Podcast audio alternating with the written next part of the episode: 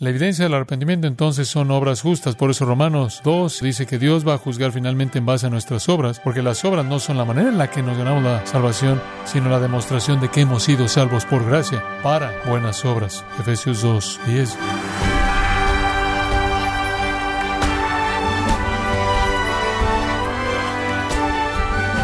Estimado oyente, sea usted bienvenido a su programa Gracias a vosotros con el pastor John MacArthur. Es probable que usted conozca a personas que después de un tiempo de asistir a la iglesia, regresaron a su pecado y rebeldía y abandonaron a Dios. Esto demuestra que nunca hubo un arrepentimiento genuino en sus vidas. Sin embargo, ¿cuáles son las características que presentan las escrituras de un arrepentimiento verdadero?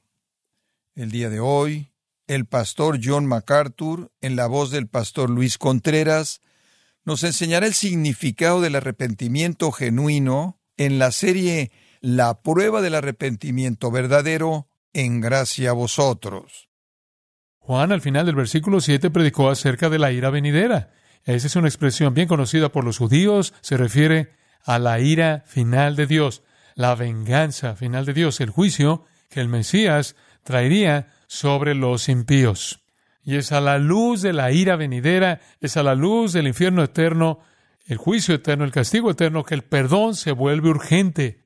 Y eso es lo que llama las palabras ásperas o la verdad dura, la verdad directa, para sacudir a la gente de las actitudes superficiales y el arrepentimiento superficial. Sí, reconocieron la ira venidera. Sí, tenía que haber una reflexión necesaria sobre el pecado personal. Algunos, de hecho, aparentemente estaban haciendo eso, de lo contrario no se habrían sometido al bautismo de Juan, porque el bautismo de Juan normalmente estaba reservado para los gentiles que estaban volviéndose prosélitos para entrar en Israel, convirtiéndose en judíos mediante una ceremonia bautismal. Estos eran prosélitos del judaísmo. ¿Y qué judío habría querido admitir que no era mejor que un gentil? Entonces algunos de ellos estaban reflexionando algo en el pecado personal, diciendo, muy bien, no estoy en el pacto, muy bien, no estoy en la familia de Dios, muy bien, no soy mejor que un gentil, voy a proceder con ese bautismo. Y sí, veo la ira venidera. Entonces habían llegado hasta este punto. Hay una tercera característica que Juan le señala. Los que verdaderamente se arrepienten rechazan el ritual religioso. ¿Quién nos enseñó a oír? Recuerde lo que le dije, lo que él está diciendo ahí es que pensaban que mediante ese rito de bautismo ustedes van a escapar de la ira venidera. Son como víboras que piensan que pueden llegar al agua para escapar del fuego, pero todavía no hay cambio en su naturaleza. No les sirve de nada venir aquí, pasar por el agua, entrar al agua, eso no es suficiente. Tienen que rechazar el ritual religioso. El bautismo no salva. Entramos en eso la última vez. Ustedes no pueden evitar la ira de Dios mediante alguna ceremonia, incluso el bautismo. Entonces, el arrepentimiento verdadero es cuestión de reconocer su pecado personal, reconocer la ira divina, rechazar el ritual como medio de salvación, cualquier ritual. Y después, en cuarto lugar, Juan también dijo, tienen que renunciar su descendencia familiar no pueden confiar en su descendencia familiar. En el versículo 8, a la mitad del versículo, ellos decían, y él lo sabía, por eso dice, y no comencéis a decir dentro de vosotros mismos, Abraham tenemos por padre. No digan eso, vamos a salir de esta ira, vamos a escapar, porque después de todo, Abraham es nuestro padre, y Dios le dio el pacto a Abraham, atrás en Génesis 12 y 15, y lo reiteró a Isaac, Jacob y José, y nacemos de los lomos de Abraham, somos del pueblo del pacto, y de que somos los hijos de Abraham, vamos a ser el pueblo de Dios, vamos a recibir todas las promesas abrámicas de bendición y la tierra y la prosperidad y todo eso. Él dice, no pueden depender de eso, no pueden depender de su familia, no pueden depender de sus ancestros, no pueden depender de su legado. Y de una manera muy sarcástica, él dice, Dios puede levantar hijos de Abraham de las rocas. Eso no es nada especial. Esa es una afirmación para menospreciar su legado abrámico. No es que no significaba nada, pero lo que realmente heredaron de Abraham era pecado. Es realmente lo que él les transmitió. Heredaron promesa de pacto, lo cual significa oportunidad de bendición espiritual, no significa bendición espiritual, significa oportunidad de bendición espiritual. Si creían y obedecían a Dios, entonces ellos heredaron de Abraham privilegios, pero esos privilegios deben ser de ellos fuera de la fe y la obediencia. De hecho, Debido a sus privilegios, su rechazo era mucho más severa y el castigo era mucho mayor. Entonces, básicamente Juan les dice, su legado abrámico no significa nada. Dios puede ser hijos de Abraham de las rocas. No es un judío. Pablo dijo en Romanos 2.28, externamente, sino el que lo es internamente.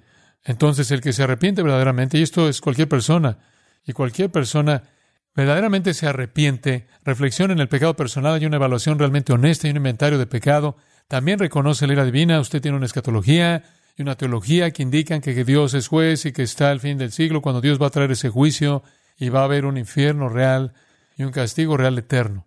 Al mismo tiempo, los que verdaderamente se arrepienten rechazan el ritual como medio de salvación y rechazan el legado ancestral como una protección del juicio.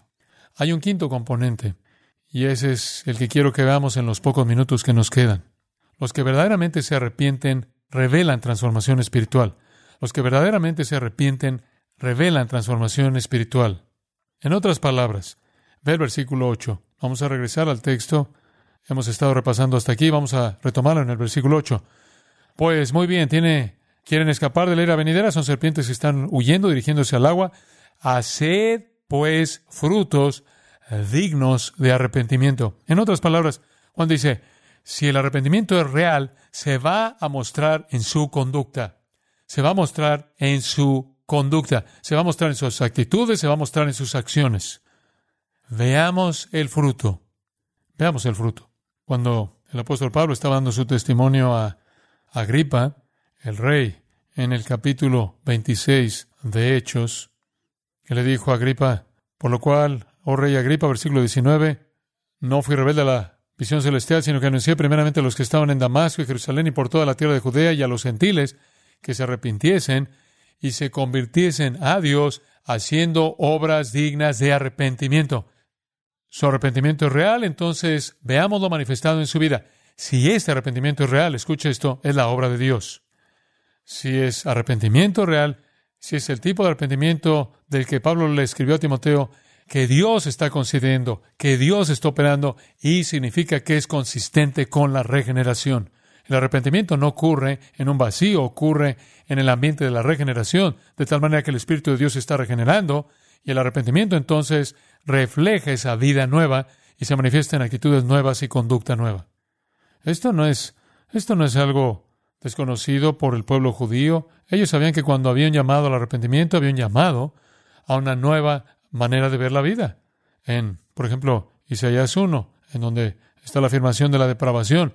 Toda cabeza está enferma y todo corazón está mal, desde la planta del pie hasta la cabeza no hay en él cosa sana, están depravados de arriba hacia abajo, dice Isaías ahí, en los versículos 5 y 6, y después en el versículo 16, lavaos y limpiados, quitad la iniquidad de vuestras obras delante de mis ojos, dejad de hacer lo malo, aprended a hacer el bien, buscar el juicio, restituir al agravado, hacer justicia al huérfano, amparar a la viuda. En otras palabras, quieren arrepentirse, entonces veamos la obra de Dios en ese arrepentimiento de su vida. Si vuestros pecados fueren como la grana, como la nieve, serán emblanquecidos. Si fueran rojos como el carmesí, vendrán a ser como la blanca lana. Si Dios lo está cambiando usted y Dios lo está limpiando usted, entonces vamos a ver la manera en la que usted trata a los huérfanos, la manera en la que usted trata a las viudas, como guarda la ley.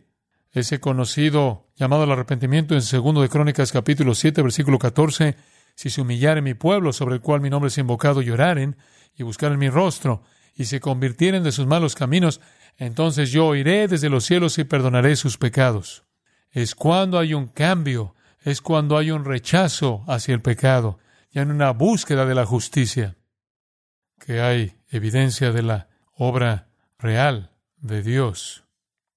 Un pasaje más en esta línea, simplemente de manera rápida, Ezequiel 33, 19, cuando el impío se apartar de su impiedad y viviere según el derecho y la justicia, vivirá.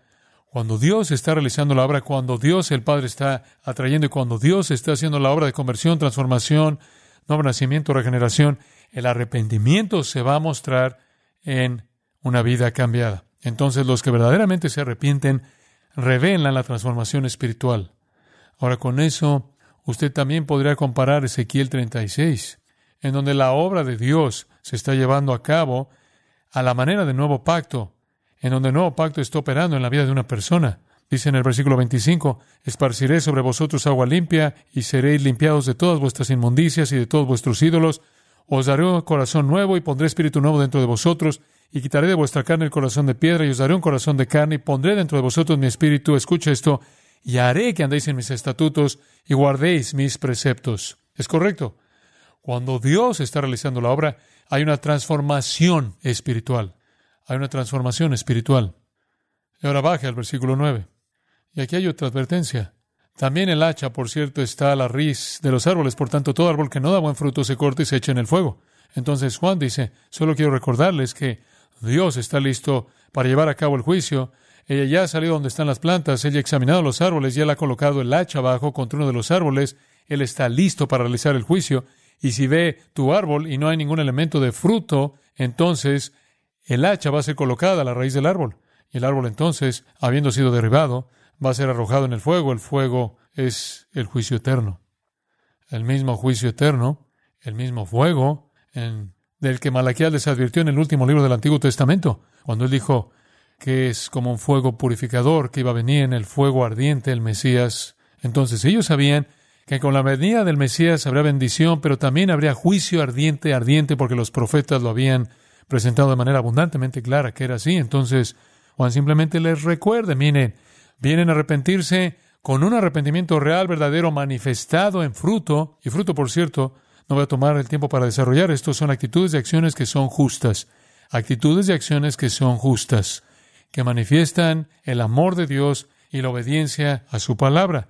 Y él simplemente está diciendo, si no veo eso, entonces no veo el fruto del arrepentimiento verdadero, no es suficiente para ustedes correr aquí y entrar al agua y pensar que su legado ancestral y su ritual y su remordimiento por su pecado es suficiente. No, tiene que haber una indicación de un odio hacia el pecado y un amor hacia la justicia que manifieste una conducta cambiada que indica regeneración. Y si no está ahí, si el fruto no está ahí, el hacha va a ser colocada a la raíz del árbol. Este no es Israel en términos colectivos porque dice todo árbol que no da buen fruto está hablando de individuos aquí. Cualquier pecador y todo pecador se tiene en mente. Y si no es el fruto correcto, ese pecador va a ser destruido si no está la evidencia de transformación espiritual, regeneración. Y claro, si suficientes individuos rechazan, entonces usted tiene una situación nacional. Y eso es lo que pasó. Hubieron muchos individuos cuyo arrepentimiento fue superficial y el hacha fue colocada en la raíz del árbol. Créame, en las vidas individuales, en el 70 después de Cristo vinieron los romanos, vinieron ahí, mataron, literalmente masacraron a un millón cien mil judíos y el hacha cayó en juicio y esas personas fueron arrojadas al infierno eterno. Hubieron tantos de ellos que constituyó una nación literalmente entrando al exilio temporal, por así decirlo, dejando de existir temporalmente y claro, llorarán por él y después una fuente de limpieza será abierta y serán transformados espiritualmente y se volverán la nación testigo que Dios siempre quiso que fueran y van a ser testimonio a lo largo de la tribulación y van a ser testimonio a lo largo del reino de tal manera que de la túnica de un judío se van a estar colgados diez gentiles que digan llévame ver al rey de reyes. Pero en el tiempo en el que Juan estaba predicando, rechazaron el tiempo en el que Jesús estaba predicando. Tantos individuos rechazaron que constituyó una, un rechazo nacional. Pero todo árbol que no dé buen fruto será cortado. Por cierto, el Mesías no solo va a juzgar a Israel de esta manera, sino que va a juzgar a todos los hombres de esta manera. Sofonías 1 el grande de Jehová está cercano, muy próximo, que está por venir rápidamente. Es día de ira, de angustia, aprieto, alboroto, asolamiento, de tiniebla, oscuridad, nublado y de entenebrecimiento. Y al final dice, Él llegará a un fin completo en el día de la ira de Jehová. Toda la tierra será consumida. Él hará un fin completo, un aterrador de todos los habitantes de la tierra. No es solo el pueblo judío que va a sentir la ira de Dios, sino que cualquiera que rechace al Mesías va a ser sujeto a ese juicio final aterrador. Él dice en el capítulo 3 de Sofonías, versículo 8, Él derramará su enojo y el ardor de su ira sobre toda la tierra. Entonces Juan predica un mensaje muy fuerte de juicio sobre individuos. Ese es el mensaje. Pero si suficientes individuos rechazan, se vuelve un asunto nacional, como en el caso de Israel. Y si suficientes individuos rechazan, se vuelve un asunto mundial, como es el caso en la actualidad, conforme el mundo está constituido primordialmente de pecadores que se rehusan arrepentir. La evidencia del arrepentimiento entonces son obras justas. Por eso Romanos 2, 5 al 8 dice que Dios va a juzgar finalmente en base a nuestras obras, porque las obras no son la manera en la que nos ganamos la salvación, sino la demostración de que hemos sido salvos por gracia. Han sido salvos para buenas obras. Efesios 2, 10 dice. Entonces, la multitud está escuchando la seriedad del mensaje, ¿verdad? Y aparentemente han cubierto la lista, han realizado algo de reflexión acerca de su pecado, tal grado que están dispuestos a someterse a sí mismos a un bautismo que confiese que no son mejores que los gentiles, y eso era muy difícil para los judíos soberbios de reconocer. Ellos llegaron al punto de reconocer la ira divina y correr para escapar de ella porque estaba por todos los profetas del Antiguo Testamento. Ellos también tenían que rechazar el ritual como un ritual salvador y tenían que rechazar su legado de Abraham como algún tipo de protección del juicio. De hecho, solo acentuaba el juicio si rechazaban a su Mesías, porque habían recibido más revelación y eran más responsables para ser castigados de manera más fuerte. Y aquí se les dice que tienen que tener una vida que demuestra esto, este arrepentimiento verdadero. Eso crea algunas preguntas. Vaya al versículo 10. Esto es solo un diálogo breve. Y la gente le preguntaba, diciendo, entonces, ¿qué haremos? Entonces la multitud dijo, ¿quieres los frutos de arrepentimiento? No queremos que caiga el hacha, no queremos ser arrojados al infierno, entonces, ¿qué hacemos? ¿Qué es lo que Dios quiere ver? Y respondiendo, les dijo, la forma de esas palabras ahí en el original indica que esto fue algo constante para él. No es que respondió una vez y dijo, es que respondía cada vez que esto se presentaba y se presentaba todo el tiempo porque él predicaba así todo el tiempo. Y él respondiendo les dijo, el que tiene dos túnicas, túnicas, la palabra ahí se refiere a una prenda interior y solo usaba una de esas, entonces si tenía dos, tenía una que le sobraba, era la prenda interior que usted usaba sobre su piel y después usaba una prenda exterior encima de eso. Entonces, si alguien tiene dos de esas, comparta con la persona que no tiene ninguna y que tiene que comer, haga lo mismo. Ahora, esto no se ve, dice usted, bueno, esto es algo bastante insignificante, bastante trivial. ¿Es este el tipo de fruto de justicia? Seguro, porque el primer gran mandamiento es amar al Señor tu Dios con todo tu corazón, alma, mente y fuerzas. Pero el segundo gran mandamiento es amar a su prójimo como a ti mismo. Ahora eso es directo. Los judíos conocían eso muy bien. Conocían Levítico 19, 18, porque Levítico 19, 18 dice amarás a tu prójimo como a ti mismo. Eso fue reiterado a lo largo del Antiguo Testamento Usted lo puede ver en muchos, muchos lugares. Ellos sabían que debían amar a su prójimo, sabían que debían sacrificarse por su prójimo. Ellos mostraban su amor hacia Dios por cómo amaban a su prójimo. Ellos mostrarían un corazón transformado al ser abnegados y ser generosos con su prójimo. Y eso sigue a lo largo del Nuevo Testamento entero, en donde se nos dice que cumplimos la ley entera de Dios cuando amamos a Dios, amando a nuestro prójimo. Entonces, es lo que Jesús simplemente le dijo a sus discípulos cuando él dijo en Juan 13, todos los hombres sabrán que son mis discípulos y tienen que amar unos por otros. ¿Cómo muestran ese amor? Se lavan los pies unos a otros, comparten una prenda de ropa unos a otros, proveen alimento unos a otros. De hecho, 1 Juan 3 dice que si ves a tu hermano tener necesidad y no la satisfaces, ¿cómo mora el amor de Dios en ti? Si el amor de Dios no mora en ti, entonces podemos asumir que no son hijos de Dios. Entonces esto es más profundo de lo que aparece quizás en la superficie, porque había un egoísmo general, siempre lo hay, en la mente no regenerada. Estaba la evidencia de regeneración en abnegación y en el amor consumidor de unos por otros, en donde usted no mira por lo suyo propio, sino por lo de los otros, como Pablo dijo en Filipenses 2. Entonces, si usted tiene dos quitón, dos de esas prendas de ropa interiores, y alguien no tiene ninguna, entonces usted le da la suya. Si usted tiene más alimento de lo que necesita, entonces usted le da a esa otra persona el alimento que usted tiene. Ellos entendieron eso. Ellos entendieron el ambiente de amar a su prójimo como a sí mismo. De manera clara entendieron Isaías 58, 7 y 8, Ezequiel 18, 7 al 9, Miqueas 6, 8 y en otros lugares. Los llamaba entonces este tipo de demostración de amor sacrificial abnegado. Digo, incluso Santiago lo escribe, la religión pura y sin mácula es cuidar de las viudas y los huérfanos, ¿verdad? Para algunas personas no parece una perspectiva muy elevada de la religión, pero eso está en el corazón. Esas obras son la expresión de un arrepentimiento verdadero de corazón, de una conversión real y una obra real de regeneración no son el medio de salvación como los rabinos enseñan de manera equivocada, pero son el efecto de esa salvación. Y después otro grupo vino y Lucas los usa para ilustrar el punto en el versículo 12. Unos publicanos. Ahora usted necesita conocer un poco de ellos. Eran las personas más odiadas en el país porque eran judíos que estaban recaudando impuestos para romanos. Normalmente romanos ricos compraban una franquicia de impuestos para cierta área de Palestina, contrataban a judíos traidores realmente que entonces iban a recaudar impuestos de sus compatriotas.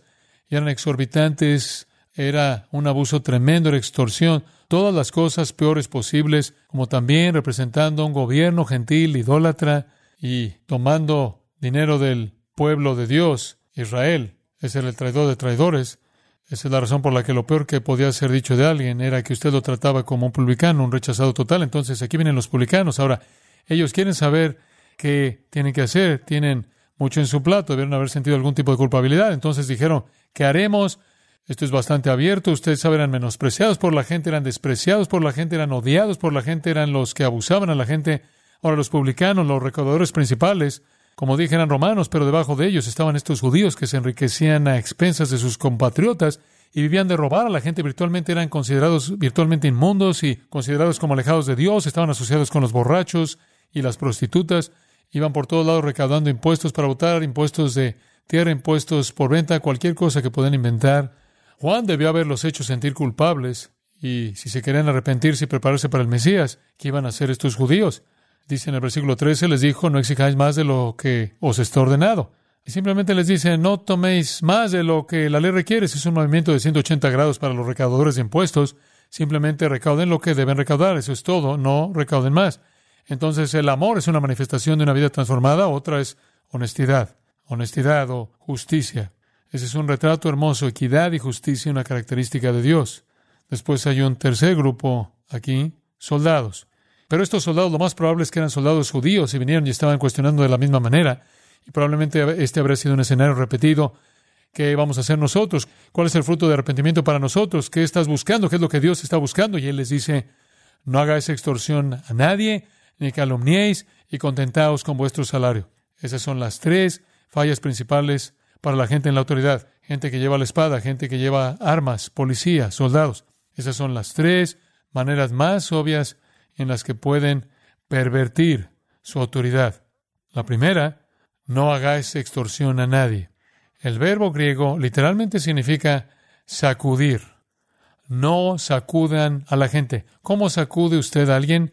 Mediante intimidación, mediante amenaza.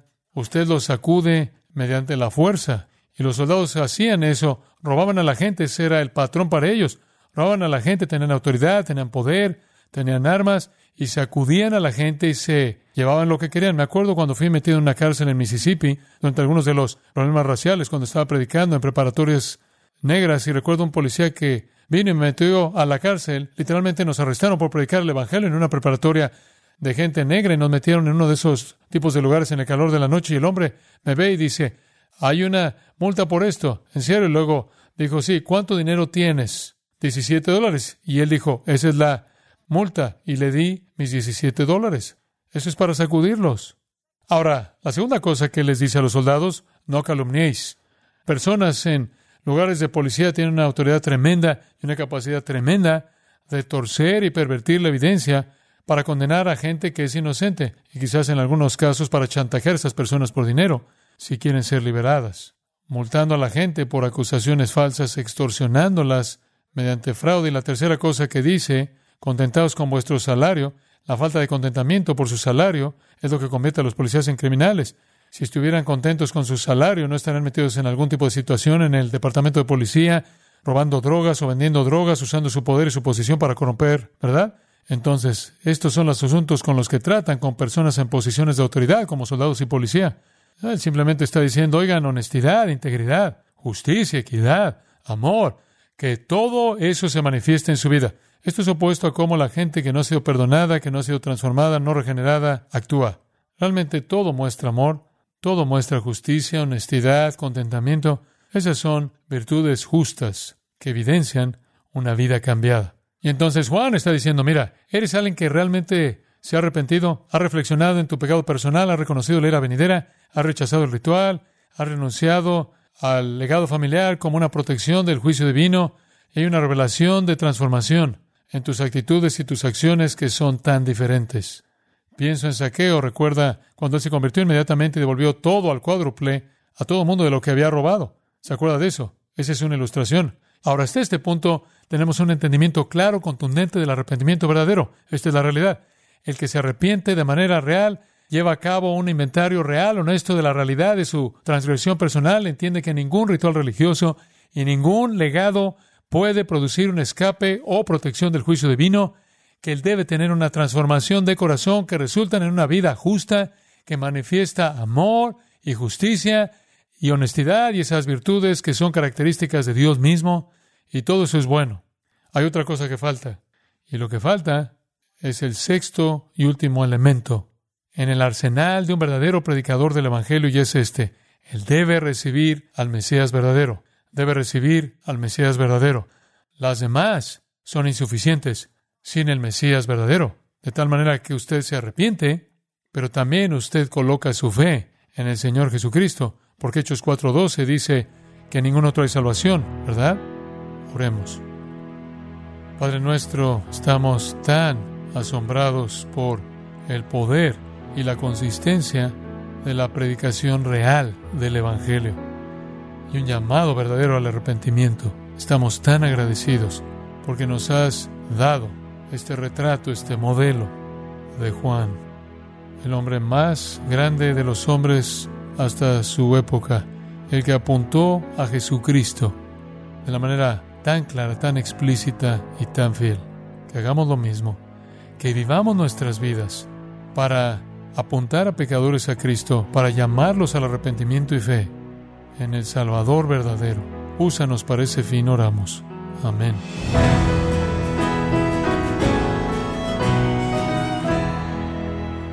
Usted ha escuchado al pastor John MacArthur, quien nos enseñó que el verdadero arrepentimiento comienza con una transformación espiritual. Nos encontramos en la serie La prueba del arrepentimiento verdadero, aquí en gracia a vosotros.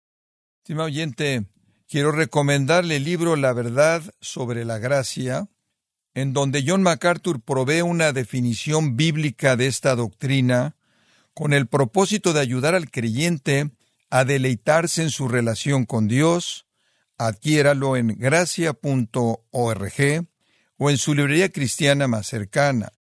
Y le recuerdo también que puede descargar todos los sermones de esta serie La prueba del arrepentimiento verdadero, así como todos aquellos que he escuchado en días, semanas o meses anteriores, animándole a leer artículos relevantes en nuestra sección de blogs, ambos, en gracia.org.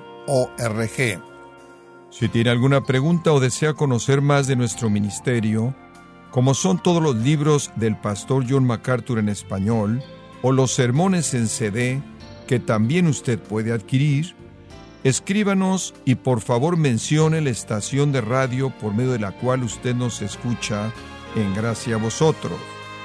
Es importante conocer no solo el país y ciudad de donde usted nos escucha, sino también la radio.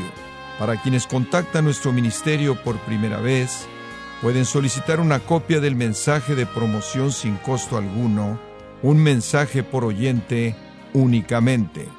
Si usted vive en los Estados Unidos o Puerto Rico, escríbanos a Gracia Vosotros, P.O. Box 4000 Panorama City, California 91412. O puede escribirnos a través del siguiente correo electrónico radio arroba gracia Esto ha sido todo y en nombre de John MacArthur y del personal de este organismo, queremos darle las gracias por su tiempo y sintonía, invitándole para que nos acompañe en la próxima edición y juntos desatar la verdad de Dios un versículo a la vez, aquí en gracia a vosotros.